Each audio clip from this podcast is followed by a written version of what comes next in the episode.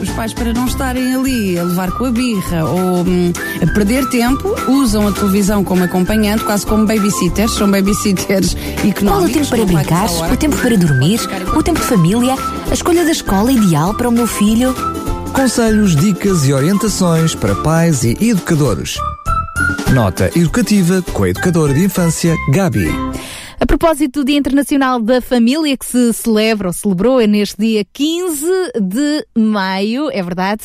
Hoje vamos falar precisamente da família como este núcleo, como este aconchego, como este pilar básico da sociedade, também para a educação das nossas crianças. A propósito, sabia que o primeiro Dia Internacional da Família foi celebrado em 1994? Pois é, mas a família em si, já podemos recuar eh, às origens. Essa foi criada por Deus logo desde o início com Adão e Eva, o primeiro pai e a primeira mãe da história. Deus os abençoou e disse para eles crescerem e se multiplicarem. E hoje existem famílias espalhadas por todo o universo e todos nós temos a nossa própria família. Não há famílias perfeitas, mas podemos fazer eh, delas, sem dúvida, eh, um, um lar de amor.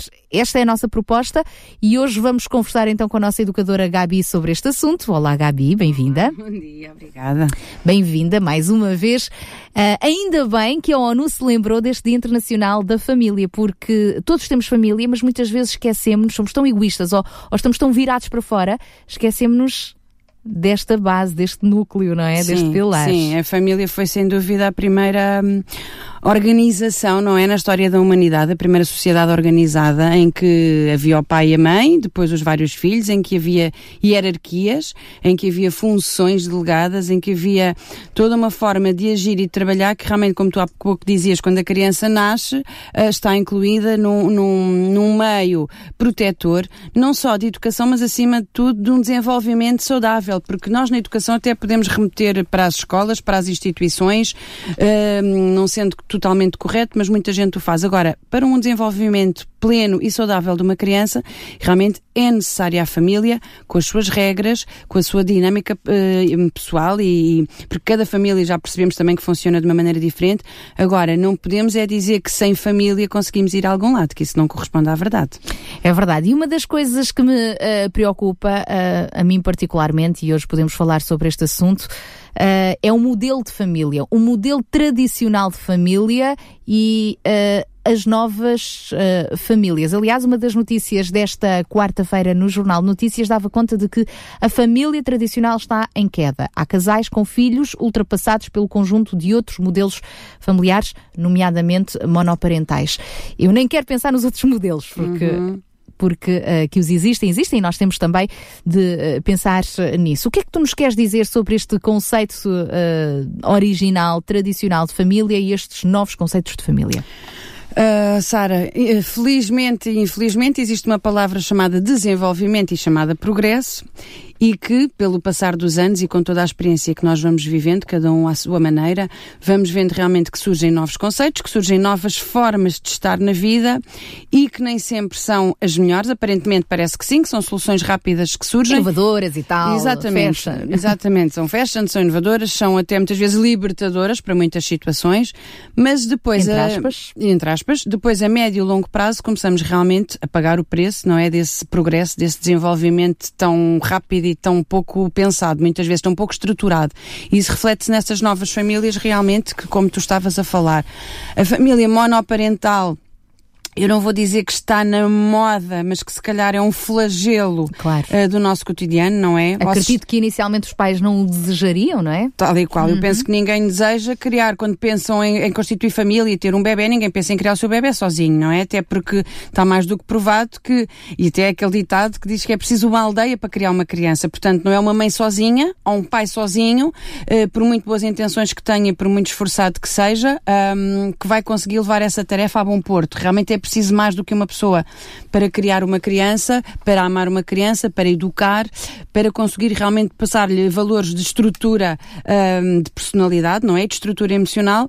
E realmente, infelizmente, hoje em dia, é o que mais há, são as famílias monoparentais, uh, com o resultado da um, separação fácil dos progenitores, dos divórcios, uh, de, um, já não estamos felizes, vai cada um para o seu lado e a criança depois. Porque é o curioso é, nós não vemos os adultos adaptarem-se às necessidades das crianças, vemos as crianças adaptarem-se às necessidades dos adultos.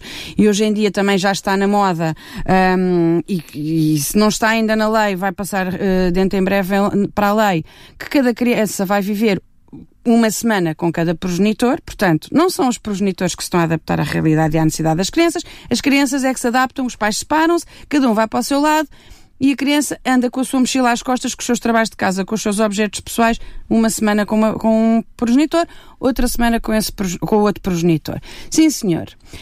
Eu e quem me conhece sabe que eu defendo acima de tudo as crianças. Eu quando decidi tirar o curso de educadora de infância, eu muitas vezes respondi isto superiores meus é assim, eu não tirei o curso para trabalhar com os pais, eu tirei o curso para trabalhar com as crianças. A verdade é que depois nós também trabalhamos com os pais.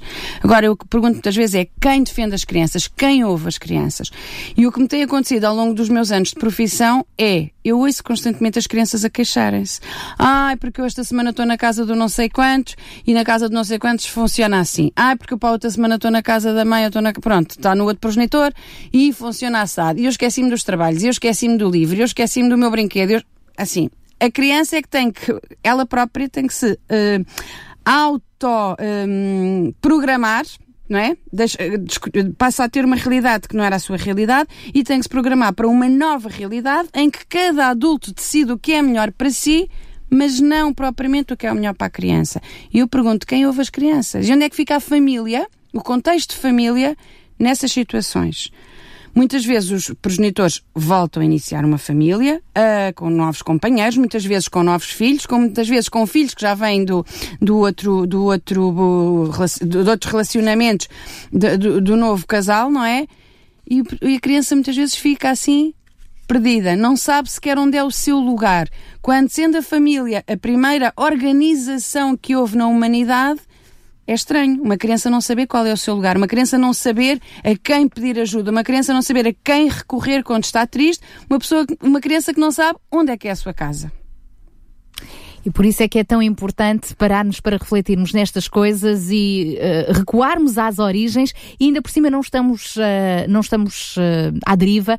O, o, autor da família deixou-nos um manual de instruções para que as coisas funcionem, funcionem com êxito, mesmo uh, contra muitas adversidades, não é? Como nós dissemos, não há famílias uh, perfeitas, mas Deus deixou-nos na Bíblia princípios e valores para cada um de nós saber assumir o seu papel, pai, mãe, uh, avós, filhos, e, e quão bom seria de facto que cada um de nós soubesse tirar proveito deste manual de instruções. Gabi, eu sei que tu também és cristã, também, uhum. também tens como aqui a Bíblia, o teu manual, manual de, de fé e de prática.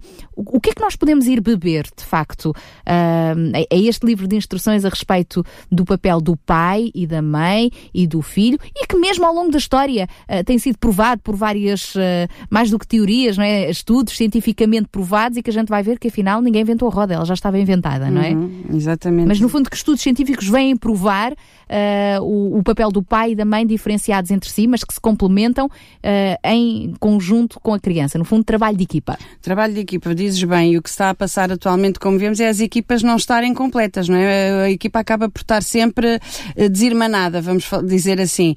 A verdade é que realmente a criança precisa do pai como modelo de proteção, como modelo de mesmo fisicamente, não é? O pai tem competências que a mãe não tem, ou que originalmente não teria, porque realmente todos se adaptam às, às novidades uh, do dia a dia, mas uh, continuamos a não ver muitas mães, por exemplo, a jogar futebol com os filhos, porque é uma competência mais do, do sexo masculino, entre aspas, não querendo aqui ser sexista, não tem nada a ver com isso, tem a ver realmente com as competências naturais de cada um. Uh, o amor da mãe, de, aquela delicadeza feminina, aquela sensibilidade. A criança precisa dessas duas partes. A criança precisa de saber que há um pilar realmente, e como tu bem disseste, que, um, e se recuarmos algumas gerações atrás, e novamente não querendo ser sexista, mas quem é que antigamente trazia o ganha-pão para casa? Era o pai. E a mãe é? estava a tempo a inteiro a cuidar da casa, família. Tal e qual, a mãe estava em casa a tempo uhum. inteiro, a cuidar da família, a tratar de, das, das, tarefas domésticas que hoje em dia são partilhadas e muito bem partilhadas.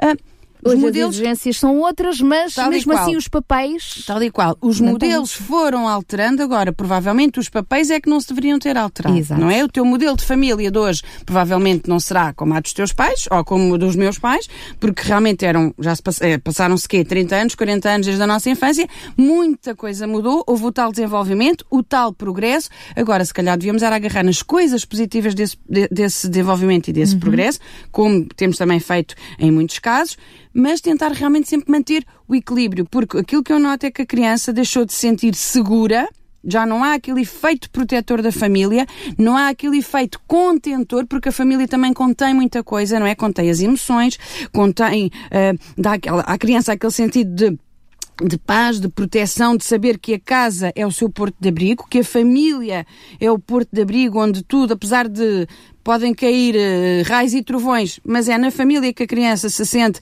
de, devidamente protegida, resguardada, há alguém que o vai defender e que ao mesmo tempo o vai ensinar a defender-se e hoje em dia começamos, infelizmente, a vir que isso não existe.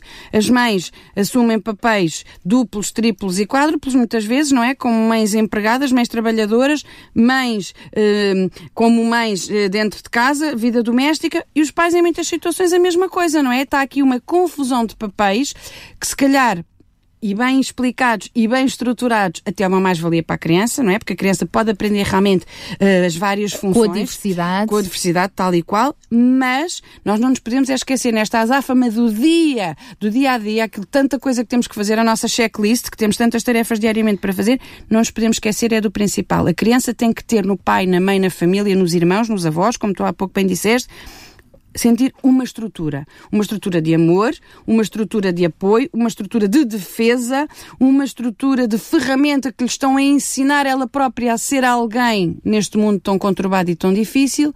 E será que isto está a acontecer? Será que nos podemos hum, esforçar mais um pouco neste sentido?